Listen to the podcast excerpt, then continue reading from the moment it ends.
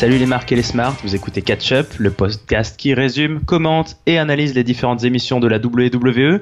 Alors ce soir nous parlons du Raw du 11 septembre 2017, celui de cette semaine. Je suis Raphaël, vous m'avez sûrement reconnu, avec un t-shirt euh, hommage aussi, euh, puisque c'est une journée d'hommage. Et je suis accompagné, pour ceux qui ont la vidéo, euh, vous le voyez peut-être déjà, il est prêt à en découdre. Il s'agit de l'amiral Armbar. Comment vas-tu, camarade? Salut Raphaël, bah ça va très bien. Très bien, très bien. Effectivement, journée euh, hommage le 11 septembre. Hein. On sait comme la VVE est assez euh, patriotique, donc euh, on aura droit à quelques évocations au 11 septembre fatidique. Mais voilà, on s'intéresse plus à la guerre dans le ring que la guerre en dehors. Très bonne formule, oui, tout à fait. Ben, effectivement, on commence par ça. alors, j'ai oublié bêtement de noter la ville où se trouvait le show. Alors, c'est à Anaheim, en Californie. C'est une petite ah, ville pas loin de Los Angeles. Anaheim alors, très bien. Et eh bien comme tu, comme tu l'as décrit, on a commencé le show par une petite minute de silence au 11 septembre. J'avoue que moi-même j'ai eu une petite seconde, je comprenais pas trop pourquoi, j'avais oublié quel jour on était. Donc bon, minute de silence en, hommage à, l'attentat qui a eu lieu en 2001. Euh, et ce silence est très vite interrompu par une bronca monumentale puisque c'est Roman Reigns qui ouvre la soirée. Donc euh, comme à son habitude, il se fait huer. Euh, son entrée est suivie d'une nouvelle petite minute de silence puisque c'est Jason Jordan, son adversaire du soir, et on sait bien que Jason Jordan, pour le moment, déclenche pas beaucoup de bruit. Euh, S'ensuit un match, donc je pense que ceux qui suivent la WWE ont compris. Hein, Roman Reigns, il est un peu en feud avec John Cena, même totalement. Comme John Cena a affronté euh, Jason Jordan la semaine dernière, eh ben on a la même, la même, euh, la même dans presque tous les cas de figure, puisque le match euh, ouvre le show, il est assez long, il est très équilibré. Euh, Roman Reigns a beaucoup de mal contre Jason Jordan, qui est assez spectaculaire, qui déroule un catch beaucoup plus intéressant, j'ai trouvé, que la semaine d'avant. Euh, il y a beaucoup moins de temps au sol, il y a beaucoup moins de temps mort. il y a notamment une superbe double souplesse enchaînée, là, Jason Jordan qui arrive à porter une souplesse, à reprendre son, son adversaire et à en reporter une deuxième. Mais on est en weekly, Jason Jordan n'a pas spécialement de feu actuellement, donc forcément, il perd, comme on pouvait s'y attendre. Hein.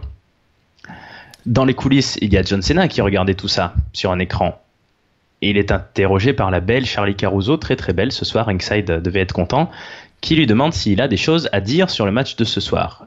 John Cena dit Bah oui, j'ai des choses à dire, mais je vais aller le dire indirectement sur le ring à Roman Reigns. Donc, bah, exactement comme la semaine dernière, hein, le, euh, le, deuxième de la FUD vient parler celui qui vient de se battre. Et John Cena, il dit Mais hein, attention, Roman Reigns, la semaine dernière, tu me disais que j'ai mis 25 minutes avant d'affronter un rookie et j'ai eu beaucoup de mal à le battre. Style donc, tu viens de faire la même. Euh, donc euh, bon, ça se clash facilement. Alors Roman Reigns, euh, bon, il fait des, il a un peu de mal à trouver des clashs pertinents. C'est un peu, c'est assez facile ce qu'il dit. Il dit ouais, mais bon, tu vois, moi je viens de faire un grand match. toi, tu sais pas ce que c'est de faire un grand match. Bon, c'est un peu facile. Alors que le mec s'appelle Big Match John, quoi. Ouais, ça fait un peu, ça fait assez. De toute façon, bon, je vais pas tout détailler dans le discours. Ça fait un peu court d'école leur clash.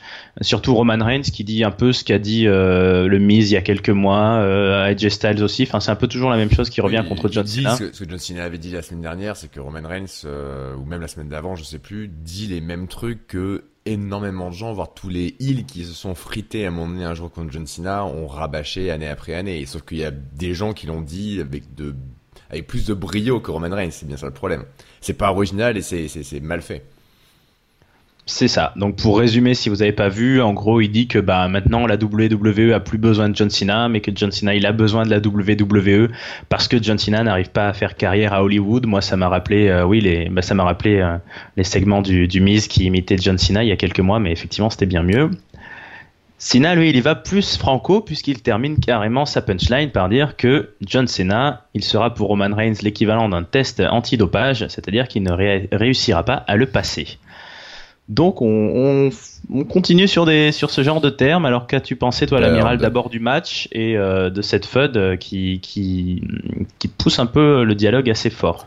Alors le match, euh, bon très logiquement, on avait effectivement après un John Cena, euh, Jason Jordan, bah, Jason Jordan contre Man Reigns, ça c'est euh, assez logique. Le match en lui-même, je l'ai pas trouvé spécialement intéressant. C'est pas vraiment ce qui est intéressant dans tout ça. il est pas mal, hein, mais voilà, c'est vrai que c'est un peu en attendant de trouver une vraie rivalité. Jason Jordan, quand même mine de rien, en deux semaines, il contre John Cena, il se bat contre Roman Reigns, qui sont deux top méga star du roster. il fait des matchs plutôt honorables. Hein, C'est-à-dire qu'il n'est pas squashé en 3 minutes, comme tu disais, c'est assez long. Donc mine de rien, dans tout ça, euh, il la ramène pas, il fait pas de promo, mais euh, Jason Jordan se fait installer au fur et à mesure comme étant effectivement un catcheur sérieux dans le ring. Et c'est vrai qu'il délivre des, matchs qui sont plutôt euh, plutôt plaisants avec son, son background de, de, de, wrestling amateur, hein, donc de wrestling de catch académique.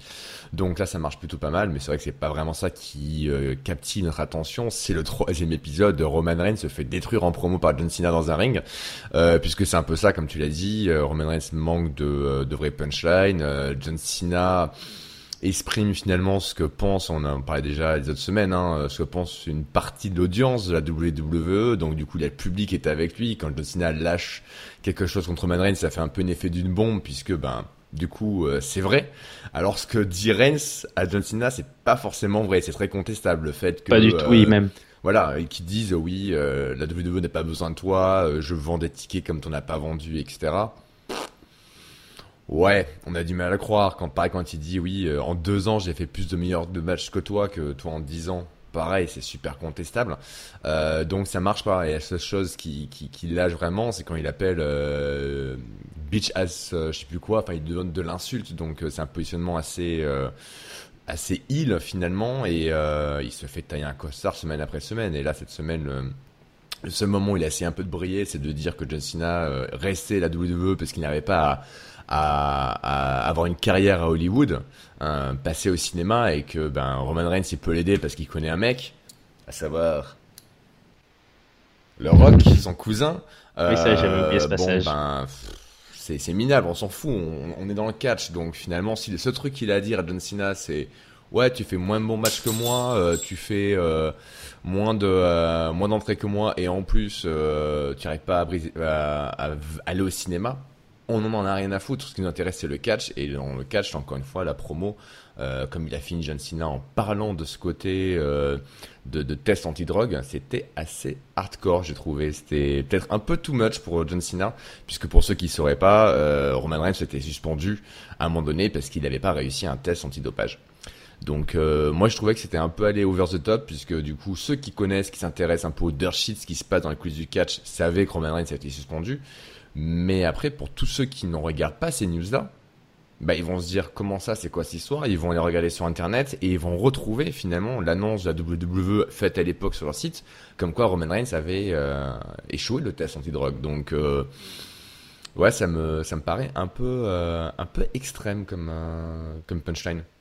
Bah c'est c'est un peu le, le créneau de enfin c'est un peu la gimmick de la rivalité hein. semaine après semaine John Cena il, il dit tout ce que tout ce que oui on dirait qu'il est là juste pour faire plaisir au, au, smart et puis ça fait très euh, ça fait très pipe bomb quoi. Ça fait très clash de rappeurs là. On a l'impression qu'il ouais voilà qu'il lâche son micro. lâche le micro. Mais là je trouvais que sur ce côté de euh, du test antidopage euh, c'était assez étrange parce que malgré qu'il est pourfendu rien ces dernières semaines tu te dis, ok, c'est deux gars qui ont une rivalité, ils se balancent, ils font du trash talk, c'est normal.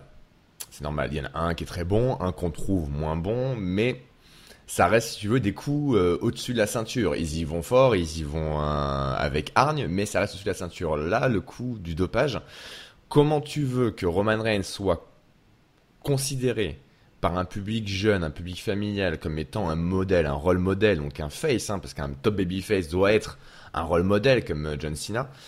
Comment tu veux qu'il continue à être vu comme ça par cette audience qui aujourd'hui euh, plutôt euh, applaudissent Reigns quand il arrive. Hein. C'est plus les, les, enfants et les familles qui sont avec Reigns, hein. contrairement aux mecs adultes qui sont plutôt effectivement les, les, smart ou le public de fans d'internet. Bah là, ils vont se poser la question, c'est quoi cette histoire de test de drogue? Ils vont regarder, ils vont voir que c'est vrai. De suite, la crédibilité, on perd, on perd, enfin, elle prend un grand coup.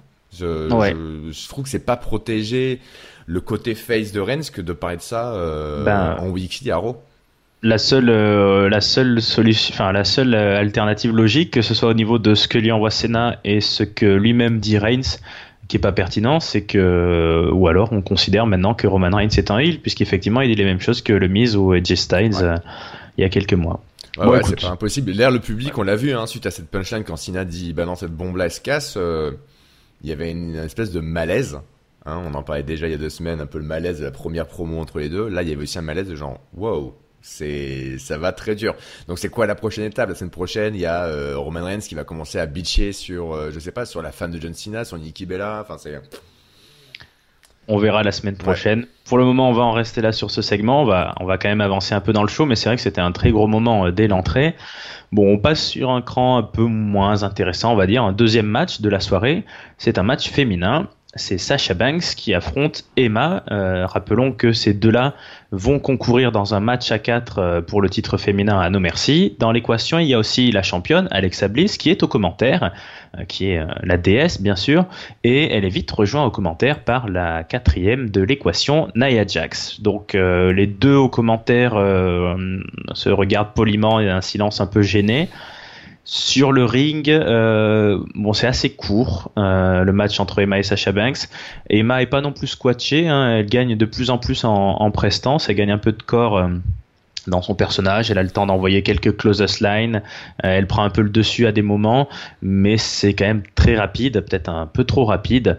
Euh, Sasha Banks très vite place un, un statement et l'emporte.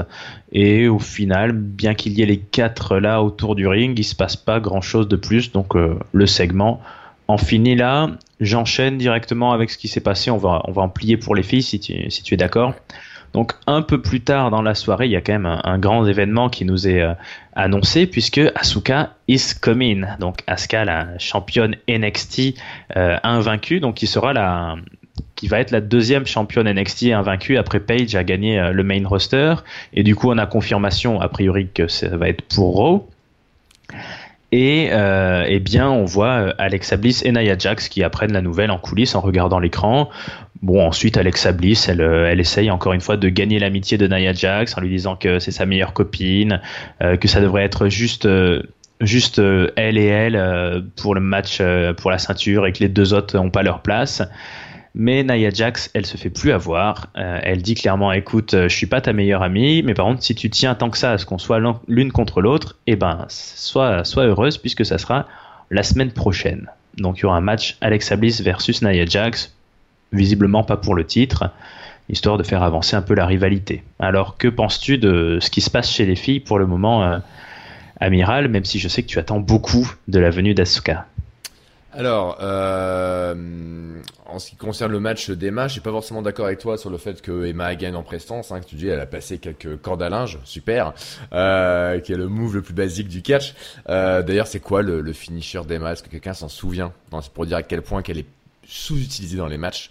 Euh, je pense que de toute manière, ce qui est certain, c'est qu'elle a été mise dans, dans, ce match maintenant à 4 pour, euh, pour nous merci afin de prendre le tombé. quoi. C'est évident. Même si le match n'était pas ridiculeusement court, il était euh, pas à la hauteur de ce que devrait être un match un peu sérieux entre euh, Sacha Banks et Emma. Donc je pense que clairement, Emma va être celle qui va prendre le tombé ou qui va abandonner à nos merci. Ça, ça me paraît évident. Euh, voilà, après ce soir, il s'est pas passé grand chose. Après, bien sûr, bah, l'annonce. La, la, vraie, euh, la vraie chose euh, entertaining de, de, ce Raw pour les filles, l'annonce d'Asuka, c'est très bien. Hein. donc Asuka, qui comme Page, effectivement, n'a jamais été vaincue à NXT, sauf qu'elle est restée quasiment deux fois plus longtemps championne à NXT que Page, donc un pédigré encore plus gros. Elle est blessée actuellement, hein, la clavicule, donc elle va pas arriver de suite de suite.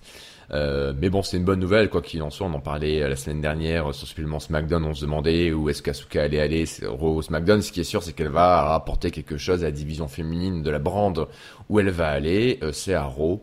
Bon ben très bien. Euh, maintenant j'espère qu'ils vont bien gérer le personnage et son, son, son arrivée dans le main roster, qu'ils vont faire ça pas forcément comment dire cash dans ce sens elle arrive, elle démonte tout le monde, elle prend un title shot, elle gagne le titre et le garde pendant deux ans et demi.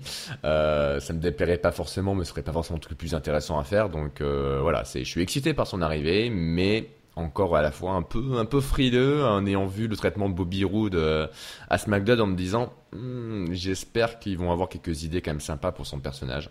Donc on verra. Mais dans tous les cas, ça va, ça va ramener de la compétition dans le ring, ça c'est évident ça serait dommage qu'elle arrive et qu'elle euh, se fade des jobbers pendant trois mois, mais en tout cas, ça, ça c'est possible. Mais ça, ça serait dommage, et le fait qu'il fasse un traitement à la page aussi, qu'il gagne le, titre euh, son premier soir, ça serait aussi quelque part presque dommage. Euh, Voilà, faut, faut qu'ils fassent, faut qu'ils, faut qu'ils aient une, vraie idée en fait, une vraie idée un peu nouvelle, je pense, pour euh, pour introduire ce personnage qui en plus est pas forcément évident parce que bon, bah, c'est une japonaise, euh, comme beaucoup de japonais, pas tous, mais euh, ceux à WWE, hein, comme Shisuke Nakamura, les promos en anglais, c'est pas trop ça.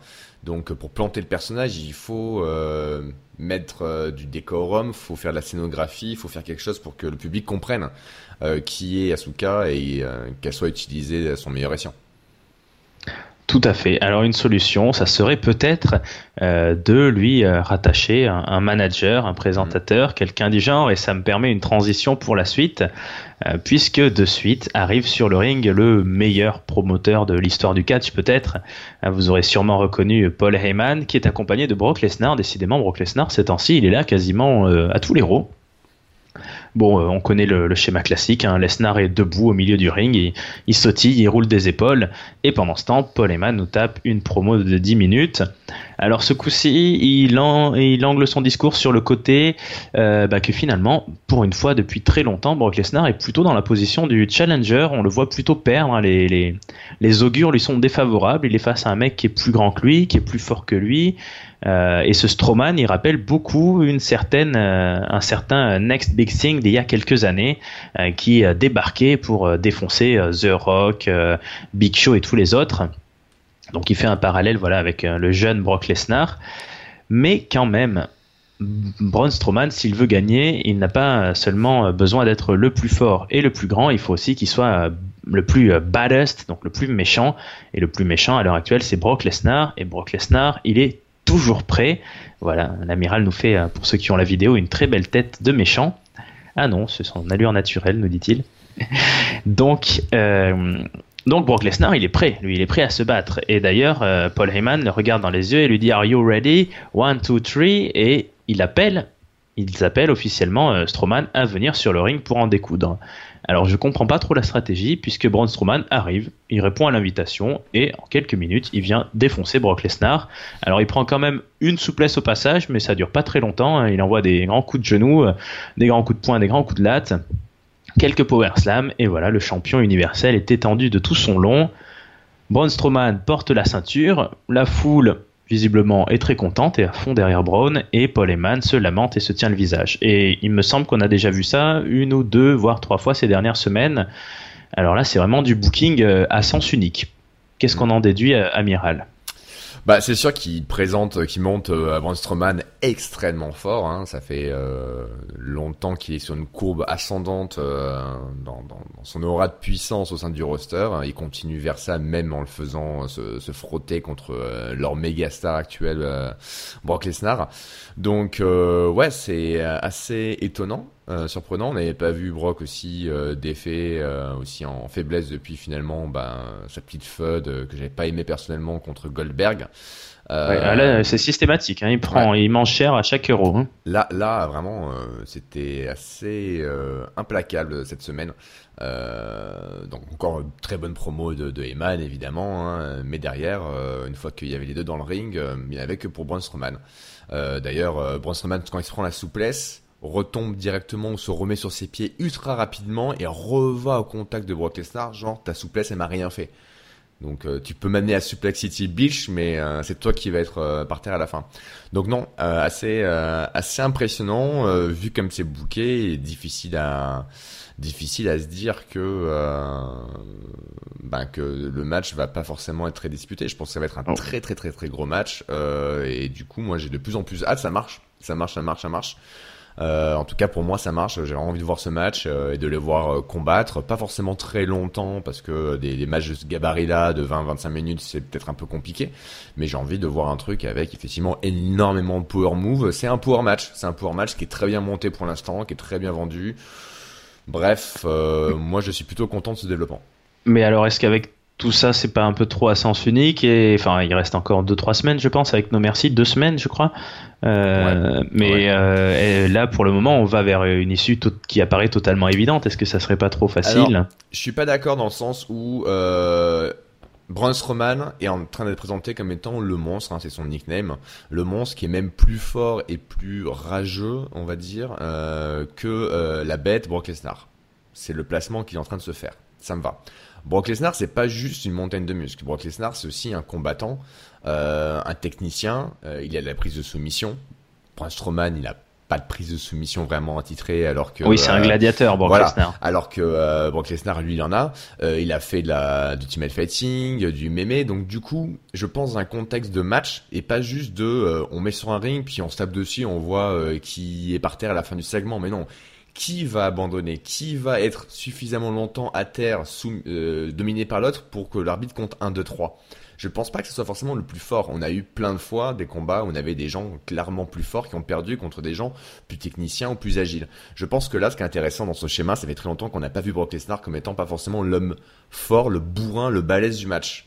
Et peut-être qu'ils vont euh, capitaliser sur le côté, encore une fois, plus technique euh, qu'a Brock Lesnar, que peut avoir Brock Lesnar face à euh, Braun Strowman. Et je trouve que c'est un positionnement qui est légèrement différent de tout ce qu'on a vu Brock Lesnar depuis longtemps. Donc du coup, c'est un peu nouveau, c'est un peu intéressant.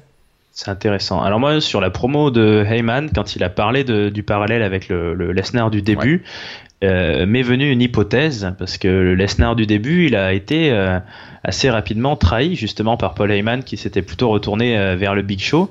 Est-ce qu'on peut imaginer un changement de, de Paul Heyman Guy si Lesnar part en pause quelque temps? C'est possible, hein, c'est pas, j'y pas pensé, c'est intéressant, euh, c'est possible parce que tout est possible à la WWE, hein, c'est ça qui fait Bien les, sûr. les plus grands heel turns turns, c'est qu'on on, l'imaginait pas, euh, ou c'est ce qui est plus choquant. Par contre, ce qui est compliqué, c'est Brock Lesnar euh, sans, sans Paul Heyman du micro, euh, même si c'est pour faire une pause, un hiatus de un an ou je ne sais quoi, compliqué. Donc, euh, et, puis, euh, et, puis Braun Strowman s'en sort bien sans, sans ce qu'on appelle un mouthpiece. Hein. C'est vrai. c'est un mouthpiece, c'est celui qui parle à la place. Euh, Braun Strowman s'en sort bien, donc il n'a pas nécessairement besoin.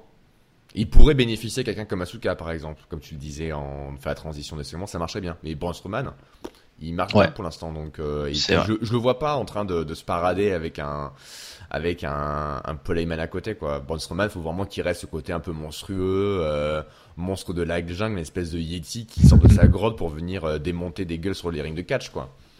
Ouais, mais bon, au tout début quand il est arrivé, Braun Strowman, il était avec quelqu'un. Oui. Et ce quelqu'un, on en parle de suite. On fait la transition. Enfin, à moins que tu avais quelque chose à dire encore sur euh, sur Lesnar. Non, ça me va. Ah, ça te va. Donc on transitionne euh, puisque sur le ring arrive Goldust. Alors c'est pas lui, hein, Goldust qui était avec euh, Braun Strowman, c'est son adversaire du soir et son adversaire du soir, vous l'aurez compris, il s'agit de Bray Wyatt. Bray Wyatt, il apparaît d'abord sur le Titantron et il nous dit, enfin il dit à Goldust, euh, je t'observe depuis longtemps, comme il dit à peu près à tous les mecs euh, contre qui il fud. Donc il, a, beaucoup... il a que ça à faire. Euh, bah, il, regarde le network toute la journée, il regarde les documentaires et les DVD sur les gars pour voilà. Ouais. Mais dans le bayou de Louisiane, du coup, il capte bien le network visiblement. il y a la fibre. Donc il dit que Goldust, il le regarde depuis longtemps, mais que Goldust c'est juste un homme qui cache son vrai visage derrière ses peintures, un petit peu comme Finn Balor avec qui il est en feud actuellement. Donc s'ensuit un match, match euh, là aussi euh, assez court. Hein. Euh, Goldust a quand même le temps de faire un spectaculaire saut suicidaire, un saut périlleux, je sais plus exactement le nom sur. Ouais, C'était un Rolling Santon qui fait l'extérieur. Ouais, un Rolling Santon à l'extérieur, donc ça prouve que quand même le, vieux est pas tout à fait pourri, mais il perd très vite. on sent qu'il est un peu rouillé quand même. On a l'impression qu'il lague un petit peu, hein. l'image lague un petit peu. votre connexion est bien, c'est juste ses mouvements sont pas assez fluides, mais. Euh, ouais, non, il, il saccade un peu. C'est sûr que ça fait longtemps qu'on l'avait pas trop vu faire un vrai match. Bon, il perd très vite contre Bray Wyatt, logiquement, Sister Abigail, et Bray Wyatt n'en a pas fini. Il prend un petit, euh, un petit torchon, une petite, euh, une petite serviette, hein, puisque visiblement il est propre, Bray Wyatt, et il débarbouille complètement le visage de Goldust. Donc il montre à, la foule hein, que Goldust n'est pas une sorte de, de, divinité dorée, hein, c'est juste un homme. Et, et c'est humiliant, c'est très humiliant. D'ailleurs, je sais pas ce que ça va donner. Ça pourrait presque être un angle de retraite pour Goldust. Ça, ça aurait été intéressant. Euh, et ça, ça plaît pas du tout à Finn Balor. Euh, Finn Balor qui était en coulisses et qui lui aussi a joué avec la peinture. Donc il se précipite. Il sauve Goldust. Euh, bon, Bray Wyatt, il s'enfuit et on en finit là avec Finn Balor qui qui vient sauver qui vient sauver Goldust. Bon, ton ton opinion là-dessus, rapidement, je pense? Je sais pas. Euh, bon, est-ce que c'est vraiment, ça valait vraiment le coup de nous casser les couilles pendant des semaines avec euh, le, Broken Dream Production, avec cette espèce de, FUD euh, contre Air Truth, prenant chaque semaine 10 minutes Godust pour le donner en pâture pendant pendant deux minutes dans un match euh, complètement minable. Je sais pas. Après, à quoi ça va mener tout ça? Est-ce que ça va être un match peinture versus barbe entre Bray Wyatt et Finn Balor? Euh, le gagnant, bah, soit si c'est Finn Balor qui gagne, il rase la barre de Bray Wyatt, soit si c'est Bray Wyatt qui gagne, bah, il, Finn Balor peut plus peindre le visage. On comprend pas. C'est incompréhensible cette feud. Euh, pourquoi elle ne s'est pas arrêtée à la fin d'un dernier pay-per-view? Parce que la seule explication, c'est qu'ils ont rien de mieux à faire. Les scénaristes n'ont rien de mieux à faire à ces, ces gens, avec ces gens-là. Mais sinon, ouais, c'est, il y, y, a rien dedans, quoi. C'est. Euh, Bon, bah écoute, on va, on va passer. Alors, moi, je suis, bon, je suis pas, c'est les FUD, effectivement, euh, où les mecs s'occupent, mais c'est un peu tout le temps euh, le cas des FUD de Bray Wyatt. Hein, il se passe pas grand chose de très intéressant. Ouais, mais à la limite, qui, qui, qui FUD juste parce qu'ils peuvent pas se piffrer et qu'ils ont un grief l'un vers l'autre. Ça va, c'est pas un problème. On a vu plein de fois ça dans le catch et c'est une des bases du catch. Mais là, c'est qu'ils essaient de trouver des espèces de justifications avec le oui, ce la peinture, machin, comme Finn Balor. Tu mais euh, Vraiment? T'as que ça à faire, c'est ça ton combat, ta, motivation, c'est euh, d'enlever la peinture à tout le monde? Enfin, je sais pas, c'est très très moyen quoi. Donc, euh, qui nous fasse un bon match, qui nous fasse un bon match, et puis il euh, n'y a pas vraiment besoin d'essayer de, trouver des raisons à deux balles. Hein. Ouais, ils sont capables de faire un bon match, mais là on, on va attendre sagement. Et on passe à la suite. Alors la suite c'est euh, c'est la scène tag team, ce sont les équipes. Alors ça, ça se met beaucoup sur la gueule ces dernières semaines euh, entre équipes, même entre méchants. Du coup, Chimus et Cesaro sont censés affronter Gallows et Anderson, ce qu'on appelait auparavant euh, le club. Donc avant le match, en interview, ils annoncent qu'ils ils ont plus d'estime pour Gallows et Anderson que pour Rollins et Ambrose, parce que au moins c'est une vraie équipe. Euh, pardon, Rollins et Ambrose, eux, ils sont aux commentaires pour ce match. Euh, sauf que ce match n'aura pas du tout lieu. À peine Chimus et Cesaro arrivent, ils se font tabasser sur le titantron, ils se font attaquer par euh, ben, Rollins et Ambrose. Gallows et Anderson s'en mêlent, ça se met sur la gueule, et puis les gentils se mettent sur la gueule contre les méchants, et les méchants ensemble, bref, c'est le bordel, les arbitres interviennent, on arrête tout, tout le monde retourne au vestiaire. Dans les vestiaires, quelques instants après, nous avons Kurt Angle, qui est quand même le GM, euh, qui euh, propose à Seth Rollins et Dean Ambrose d'affronter Sheamus et Cesaro et Gallows et Anderson, mais comme il peut pas mettre 2 contre 4, c'est pas très honnête, il leur propose de choisir des euh, partenaires. Hmm, Alors, qui ça peut être? qui ça peut être hein? Dean Ambrose propose d'aller à Disneyland pour aller chercher Mickey Mouse et Batman euh, bon, ils partent chercher en coulisses des partenaires. Kurt Angle, au passage, euh, dit que Batman ferait un bon tag team partner avant de, de retourner sur son smartphone, puisque tous les, tous les GM sont très très connectés. Surtout lui. Hein.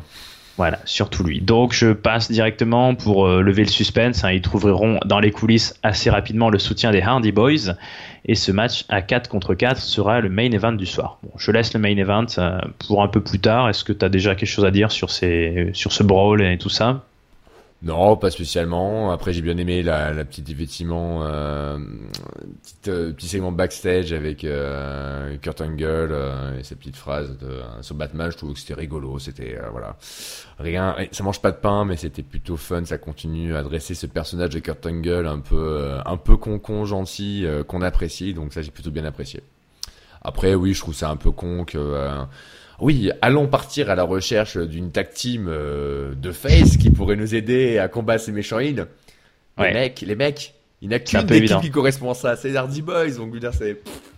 Mm. Ouais, non, ça c'était nul, mais euh, sinon voilà, bon, ben, pourquoi pas quoi. Oui, donc il n'y a pas eu trop de suspense. Alors ça, on le garde pour le main event. En attendant, euh, eh bien la foule a le droit à un petit instant musical, euh, puisque sur le ring, euh, dans le noir, se dresse le beau Elias qui ne s'appelle plus Samson. Donc du coup, il nous chante une très belle balade, une chanson sur la ville, qui est une horrible ville dont tout le monde a envie de se barrer. comme à peu près toutes les villes où il passe. Hein. Elias, il n'aime pas trop voyager visiblement. Non. Mais, Ce qui est dommage pour un drifter, parce que normalement c'est Elias Sampson, c'est drifter, et drifter c'est justement le, vagabond, le mec qui voyage. Mais il semble détester toutes les villes par lesquelles il passe. Bah, c'est peut-être pour ça qu'il en part à chaque fois et qu'il vagabonde, hein, sinon. Enfin bref, il est quand même. Ouais, il est quand même interrompu par ce qui est, à mon avis, la pire musique actuellement à la WWE. Hein. c'est l'horrible musique de Callisto. Euh, qu'on n'avait pas vu depuis très longtemps, qu'on n'avait pas entendu depuis très longtemps. Euh... Je pense que le mec qui a composé la musique de Callisto, c'est le même qui a composé la musique de TJ Perkins en fait. Parce que c'est ce même son de vieux jeux vidéo euh, vintage dégueulasse. Et d'ailleurs, il n'y avait strictement aucune réaction quand Callisto arrive. Je crois que le public. Mais je crois qu'on se souvenait plus que c'était lui quoi. Il y aurait eu euh, Lucha Lucha, euh, on aurait oublié qu'il y avait eu euh, cette là entre temps. Bref. Donc s'ensuit un match entre les deux. Euh, bah, Elias, on commence à comprendre son style. C'est pas très beau, c'est euh, violent, c'est assez bourrin, c'est physique. Calisto, en échange, il arrive à, placer un peu de d'attitude de, de luchador. De lucha things, comme il dirait. De lucha things. Euh, bon, c'est court, pas déplaisant. Moi, ça m'a rappelé un peu les affrontements justement de Calisto contre Ryback. C'est un peu un style. Euh, si si, c'était pas mauvais. C'était c'était les, juste avant que Ryback parte. Non, mais c'est des styles qui s'accordent à peu ah près. Le style, euh, le style un peu bourrin, bourrin crado qui ne sait pas faire grand chose que donner des coups contre le luchador qui du coup fait un peu euh, euh, boule de flipper. Mais bon, bah, forcément, encore une fois, je pense que Callisto, il y a plus, il y a plus grand chose à, à construire dans son personnage, donc il perd et le drifter gagne et s'en va avec sa guitare sur le dos. Donc visiblement pas de plan pour lui, mais on construit son personnage et ces intermèdes musicaux, moi je trouve ça ça réagit toujours vachement bien. Donc euh, qu'en penses-tu le, le, le, mec est euh, c'est faire ces quelques accords de guitare, euh, ils arrivent à faire, à faire effectivement un décorum autour qui va bien, toute la salle de noir avec un, que la lumière sur lui, le tabouret, tout ça, c'est pas mal. C'est, il est en heal, donc du coup il trash talk à chaque fois le public. Ça reste de la cheap hit, hein, c'est vraiment facile. Hein. Forcément, t'es dans une ville, tu dis que c'est une ville de bouseux, tu vas avoir trois quarts des gens qui vont te huer.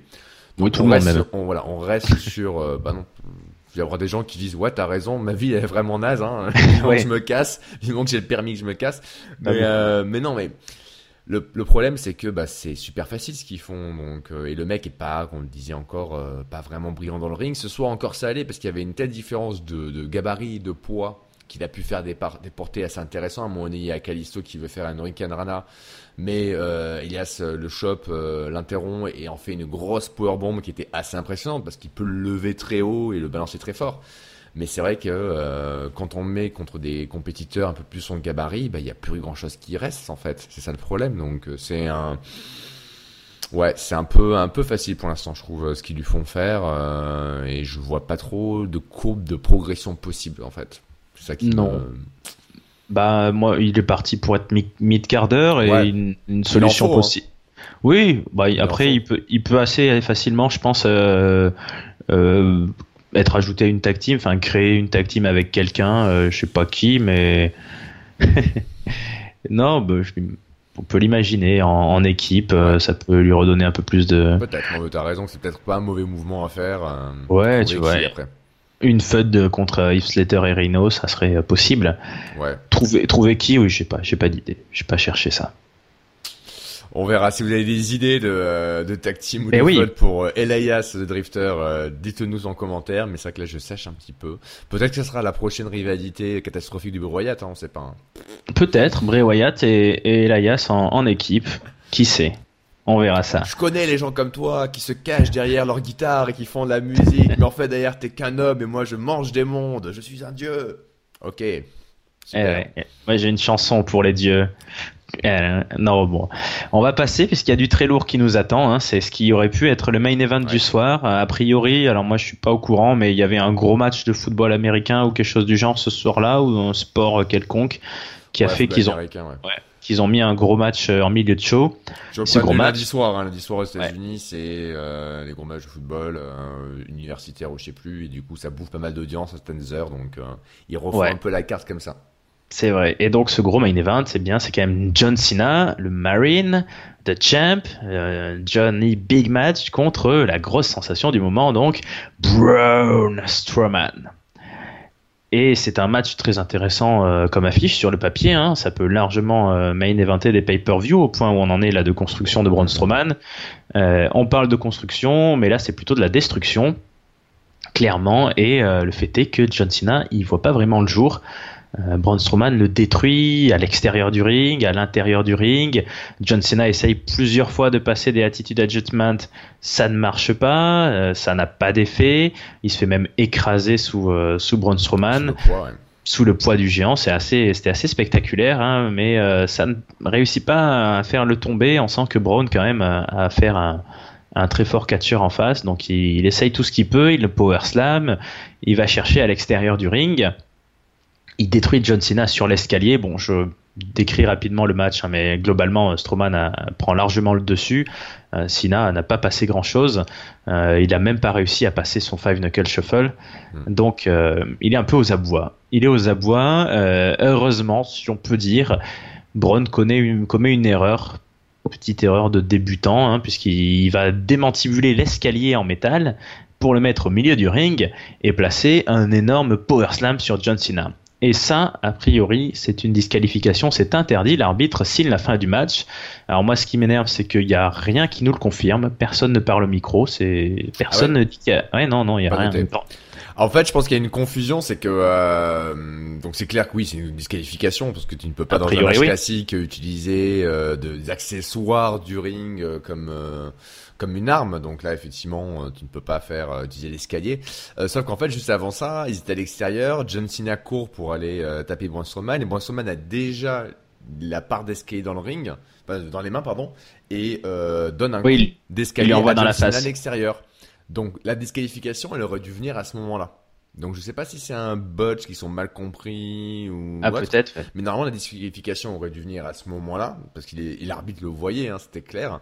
Ah euh, Mais non, il a fallu que d'abord bah, on place l'escalier au milieu du ring, power slam euh, de Justina contre l'escalier pour que l'arbitre finalement fasse son boulot, à savoir euh, voilà, signifier la disqualification de Braun Strowman et Victor John Cena. Mais euh, comme tu l'as dit, ouais, il était euh, match un peu à sens unique, quoi. C'était assez impressionnant de voir John Cena aussi malmené dans un match qui gagne.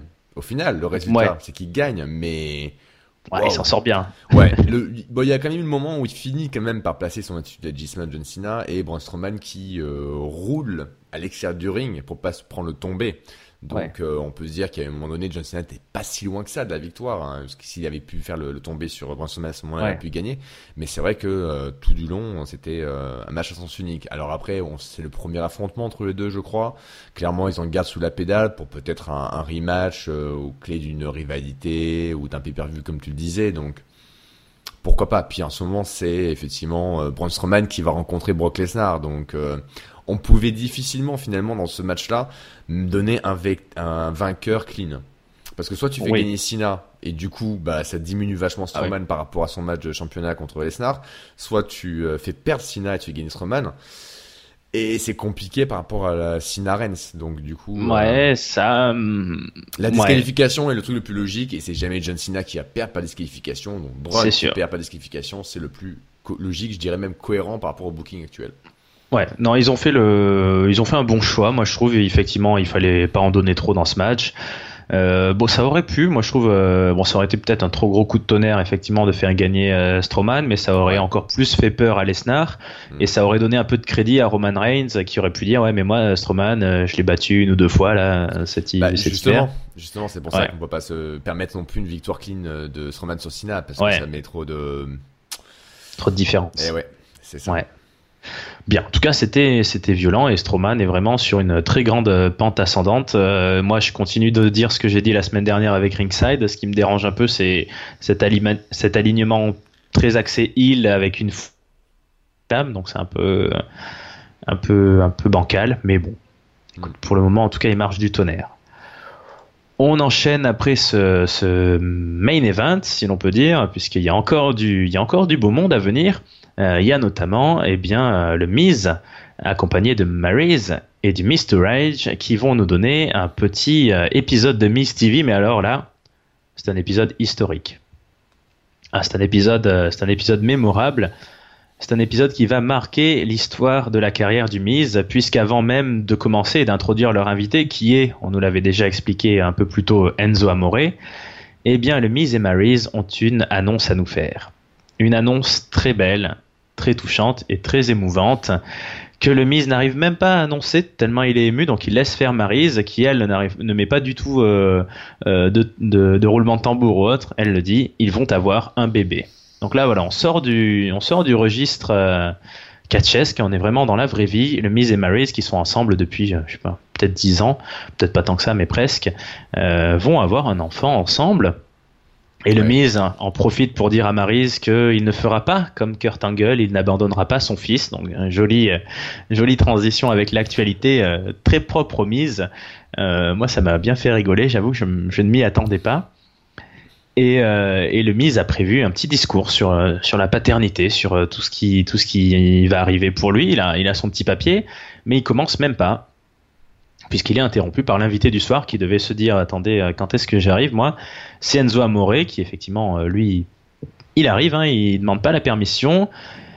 Et justement ça plaît pas aux mises. Alors Enzo Amore il dit bon euh, c'est un peu mon défaut d'ouvrir un peu trop ma gueule. Alors le mise oui il confirme et c'est même clairement ton défaut. Et le mise il est vraiment très énervé. Il dit à Enzo Amore qu'il le reconnaît. Il y a du talent dans ce petit gars. Il y a, de quoi faire. Sauf que Enzo Amore il n'arrête pas de faire que des mauvais choix. Il avait, euh, il avait Big Cass, c'était une équipe très populaire. Ils étaient copains avec John Cena, ils étaient au sommet et maintenant il est plus rien.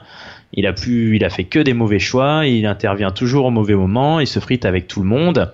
Et c'est pour ça qu'Enzo Amore aujourd'hui est exclu des vestiaires, se fait exclure des bus, est détesté par euh, tous les catcheurs de tous les catcheurs du vestiaire, tout le tout le roster. Et le Miz, il connaît ça il l'a vécu ça. Et pourtant il a réussi à surpasser ça parce qu'il a été plus fort que ça. Mais là dans Enzo Amore il ne voit rien le mise rien qui puisse euh, qui puisse surpasser ça. On l'a foutu à 205 live parce qu'on savait pas où le foutre euh, euh, savait pas où le foutre.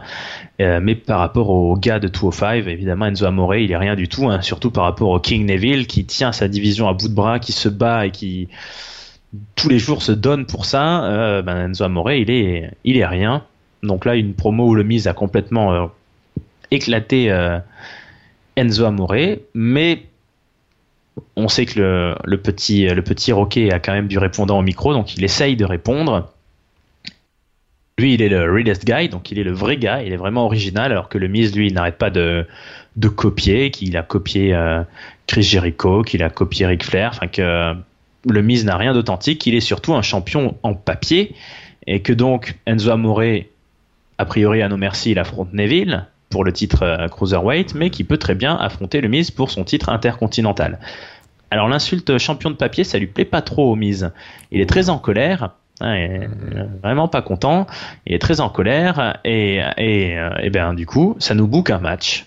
Le Miz contre Enzo Amore ce soir même. Alors pas pour le championnat non plus. Pas déconner pas déconner. Euh, c'est un match qui est très court, euh, qui a ceci d'original que les deux aiment tellement parler qu'ils vont parler pendant leur match. Donc euh, le match a commencé depuis à peine une minute que Enzo Amore prend le micro pour se foutre un peu de la gueule du Miz en lui disant des petits How you doing?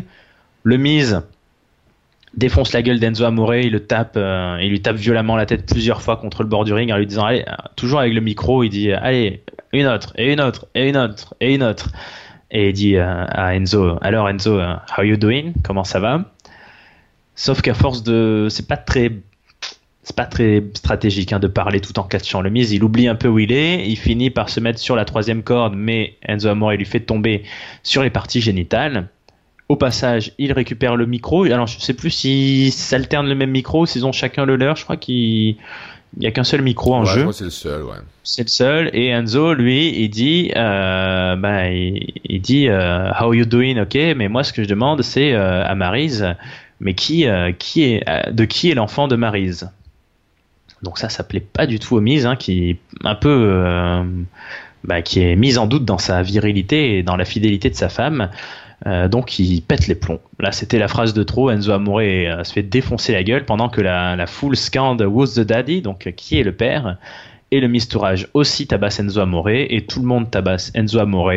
il prend le finisher de mise, le Skull Crusher Finale. Le match est très vite arrêté, disqualification. Bon, Maryse n'est pas venue donner un petit coup de talon, elle a pas osé, mais je pense que là, quasiment tout, tout le stade était prêt à donner un coup de pied sur la gueule à Enzo Amore. Et on finit comme ça, Ouais, on finit comme ça et on finit quand même euh, au passage en coulisses avec Enzo Amore qui s'en va euh, tout piteusement euh, bah, au vestiaire, hein, complètement détruit, et il croise Neville qui ne fait rien d'autre que rire grassement en se foutant de sa gueule. Donc.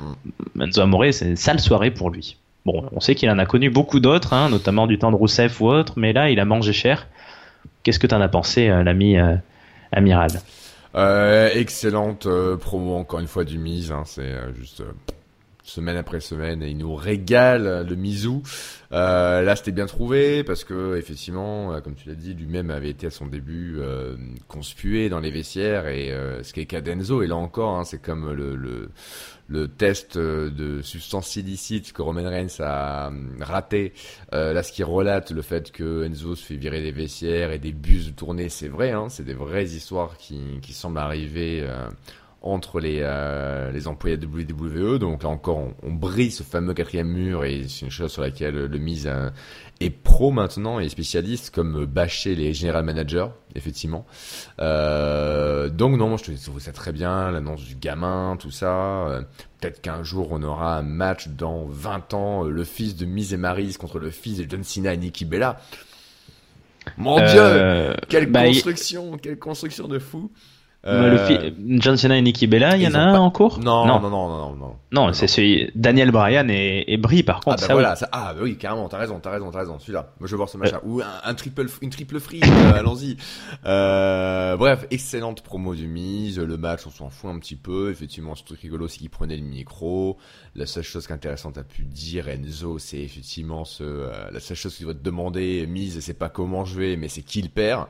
Ça, voilà, c'était effectivement du trash talk, mais qui était bien Euh, moi, ce que je trouve quand même euh, bizarre et un peu dommage finalement, c'est qu'il aurait fallu que Enzo se fasse virer, enfin que l'équipe soft se sépare, que Enzo se fasse virer du main roster pour aller à 2-5 Live chez les Cruiserweights, pour qu'il ait euh, enfin un ersatz de, de rivalité qui ait du sens. D'ailleurs, pourquoi on le met en face du mise Il est Cruiserweights maintenant, il est 2-5 Live.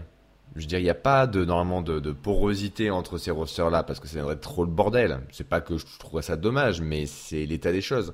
Donc plutôt que, plutôt que d'utiliser la popularité d'Enzo, qui était d'abord main roster, pour l'amener et les faire glorifier et mettre en avant les cruiserweights et leur donner un peu de, de star power, eh ben du coup, bah non, Enzo, on le fait avoir un segment qui est bien avec le mise, donc de main roster, je comprends pas ça. Ça, c'est un truc qui me dérange profondément. D'ailleurs, ce soir, on n'a eu aucun match cruiserweights. C'est vrai, c'est la première fois depuis très longtemps, je pense. On n'a eu aucun segment Cruiserweight, et ce truc qu'on a eu, c'était avec Enzo, et donc effectivement Neville à la fin. Donc je trouve ça dommage, occasion manquée, ils auraient dû capitaliser sur euh, Enzo dans les Cruisers pour en faire quelque chose. Et là finalement, bah, Enzo interagit avec des gens de main roster. Donc voilà, le segment était pas dégueulasse, hein, grâce aux mises principalement. Euh, mais voilà, ça c'est le truc qui me dérange euh, dans tout ça. T'as raison, j'y avais pas pensé, c'est peut-être oui, le, ben Enzo du coup doit être le, un des premiers, un des seuls gars du officiellement 205 à avoir eu un match officiel là en weekly contre un gars qui est du roster principal, mais en même temps euh... intercontinental. Ouais. Pas n'importe quel gars en plus, donc euh, ouais ouais là il euh, d'euros donc. Euh, donc je sais pas. Ça marchait bien hein, la promo, mais ça c'est le truc qui me, en termes de booking, qui me fait genre. Ouais, on, dirait limite que la, popularité d'Enzo Amore est trop grosse pour, euh, pour les cruiserweights. Quoi. Après, on va voir comment ils vont gérer bah, ça. la popularité vis-à-vis du public, hein, pas vis-à-vis. oui, bien sûr, j'ai compris. Donc ouais, non, je pense qu'il faut qu'il faut qu'ils se reprennent et que ça soit le coup d'un soir. Ok, mais il faut pas que ça devienne une habitude. Sinon, ça va vraiment enterrer, je pense, plus que leur faire du bien à la division cruiserweight. Ouais, c'est sûr. Bah, c'est un peu ce qu'a dit le Miz aussi, qu'il n'était pas grand-chose euh, comparé aux autres. Bien écoute, on va passer euh, là-dessus et on va aller directement euh, sur le main event. Donc ce main event dont j'ai un peu parlé tout à l'heure, hein, qui est pas spécialement l'affiche la plus grosse sur le papier du show, mais qui était quand même celle où il y a eu le plus de monde sur le ring, puisqu'ils étaient 8, 4 d'un côté, 4 de l'autre. Donc d'un côté, Sheamus et Cesaro avec Gallows et Anderson, qui auraient dû être leurs adversaires du soir. Et en face, Dean Ambrose et Seth Rollins, les nouveaux champions par équipe, contre les Hardy Boys, les anciens 6, 7, je sais plus combien de fois par équipe. 7 fois, je crois, non? Champions. bon, je sais pas. Euh, donc c'est un match, bon, très souvent les matchs quand ils sont 8, c'est un peu le bordel et puis euh, bon, il n'y a pas énormément d'enjeux, mais c'est assez plaisant, il y a beaucoup d'enchaînements. D'abord, on a euh, Jeff Hardy et Matt Hardy qui commencent plutôt contre l'équipe Cesaro, donc Cesaro et Sheamus. Jeff Hardy fait un super Poetry in Motion hors du ring sur les Européens. Mais malheureusement pour eux, il y a une page de pub et on sait bien à la WWE que quand on reprend la pub, c'est toujours les méchants qui ont pris l'avantage. Et ce coup-ci, eh bien, on va avoir une très longue séquence de Dean Ambrose en face en péril qui va prendre des coups dans la gueule de la part du club. Il prend un très gros, très gros coup de pied de la part de Luke Gallows qui le fait tomber hors du ring. Il est même compté hors du ring euh, presque jusqu'à 10 avant d'être remonté par Luke Gallows. Il se fait attaquer par Sheamus. Euh, il est longtemps pris au sol par Cesaro. On a un moment assez bizarre euh, où Cesaro se met euh, sur la troisième corde mais euh, manque de se casser la gueule pour faire une prise à deux avec Chimus. prise à deux qui est enchaînée par un tombé, un tombé qui est censé être cassé par Matardi mais qui lui-même Matardi a failli se casser la gueule entre les cordes. Il s'est cassé la gueule. Hein, il s'est cassé la gueule dans les cordes. Enfin il s'est pris, il s'est pris le pied dans les cordes. Truc de fou. Donc, il, aurait dû, il, aurait dû, rêver avant ton, le compte de 3 de l'arbitre. Mais l'arbitre doit taper 3, Matardi toujours pas là, donc l'arbitre qu'est-ce qu'il fait? Eh ben il arrête de compter. Voilà. on a, on a alors très très très très dur moment de silence. Oh euh, ce à quoi les commentateurs américains ont dit ah oui il a un mitre, il était en train de faire le tomber mais il a vu Matardi arriver dans l'angle, ça, ça l'a distrait. C'est une nouvelle règle. Ouais, Quand tu vois un mec qui arrive, t'arrêtes de tomber. Ouais, c'est. Bah là, ça, va être compliqué les matchs hein, maintenant. Ouais, donc euh, bon, c'est pas la première fois que Matardi fait des petits botches hein, ces derniers temps. On se souvient à la fois. Gros. Et celui-ci, il est gros. Ouais, celui-ci, il est un peu. Bochamania, hein. Il y a Bochamania écrit partout. Hein. Il, est, il est vraiment très bizarre. Euh, bref, bon, bah, le match continue quand même. Hein. Matardi lui-même se fait jeter euh, hors du ring. Ambrose, il fait ce qu'il peut, il est encore tout seul. Euh, il est quasiment coincé dans le Magic Killer, mais il arrive à, s'en échapper. Il nous fait son coup classique d'être euh, projeté dans les cordes et il revient avec Closest Line. Et il finit par taguer Rollins, que ça fait 15 minutes qu'on n'avait pas vu. Et euh, Rollins, eh ben, lui, c'est là le, face, le hot tag, hein, le face en héros, suicide dive sur Gallows. il attaque Anderson. Gallows essaye de revenir, mais il encaisse deux Twist of Fate, un, de Matardi et un de Jeff. Et, euh, et ben Chimus et Cesaro décident euh, qu'il s'en est trop, s'en est assez, euh, on n'a rien à faire là-dedans. Euh, The Bar, comme il s'appelle, même si j'aime pas trop ce nom, s'en vont. Hein, ils laissent tomber le, ils laissent tomber le game au revoir, il s'enfuit. Alors les Hardys, euh, bah, ils sont bien déçus. Euh, du coup, bah, il n'y a plus que Carl Anderson au milieu du ring. Alors là, il prend euh, Kingslayer et Dirty Deeds. 1, 2, 3. Ce coup-ci, un vrai beau tombé. Fin du game. Les gentils ont gagné et les méchants, même entre eux, ne peuvent plus se faire confiance. Alors vers quoi on va Où va, le monde, Qu'est-ce que tu as pensé de cette fin avec ce botch de Matardi assez cocasse? le, le, botch est énorme et sur le euh, match Le, match, euh, bon, c'était sympa, ça y rien, euh, ça casse pas, même, ça fait pas une clé de bras à un canard, mais joli, il y a les canards, une clé d'aile, un canard. Ouais, une clé d'aile, une clé de patte, quoi que tu veuilles. non, bon, ça marchait bien dans le ring, du classique, que les, que Cesaro et Sheamus se cassent à la fin, pourquoi pas ça renforce ce côté heal. Euh... Bon, ça, un peu, c'était un peu un match en conséquence, quoi, hein, tout ça. Euh... Je sais pas très bien quoi en penser. Ça apporte pas grand chose à, à l'histoire. Euh... Bon, ça, c'était pas c'était pas mauvais, c'était pas, c'était bon, hein, mais c'est rien de rien de sans sas. Euh, si ce n'est que ce, ce que je vais dire un peu marquant, c'est que vraiment je n'aime toujours pas le nouveau finisher, le Kingslayer là de cette Rollins, ça ne marche pas. Alors autant en équipe ça marche quand ils font comme ils l'ont fait ce soir, il fait son Kingslayer et le mec est repris directement par euh, Dean Ambrose pour un Dirty Deal, ça fait un enchaînement qui est pas mal. Mais putain, c'est pas un finisher ce truc quoi. Donc faut vraiment qu'il se trouve un truc. Euh, parce que quand il va revenir en solo, cette Rollins, ça, ça va être compliqué avec juste ça. Donc euh, donc voilà, assez assez sans conséquence et un, un ending. Euh, voilà, on sent bien que ça aurait pu être le Braun Strowman Cena, le, le, vrai main event en termes d'implication sur Power, mais euh, voilà. Bah, ça donne l'impression que la, la, division est très bah, c'est un peu comme chez les filles, là, ils sont quatre équipes et ils sont tous à peu près au même niveau. Euh, et ça. fait, ça fait remonter Carl Anderson et Luc Gallows assez haut. Hein. Ils étaient beaucoup plus bas quand même ces derniers mois. Ils sont, ils sont pas très hauts, ils se prennent que des. Euh, enfin, ils se font piller par tout le monde. Ils se font piller par tout le monde. Ils se font piller par Rencina, ils se font piller par les. Euh, y a, contre les Hardys en solo, je crois qu'ils ont perdu il y a pas si longtemps que ça. Là, ils prennent tomber. Donc.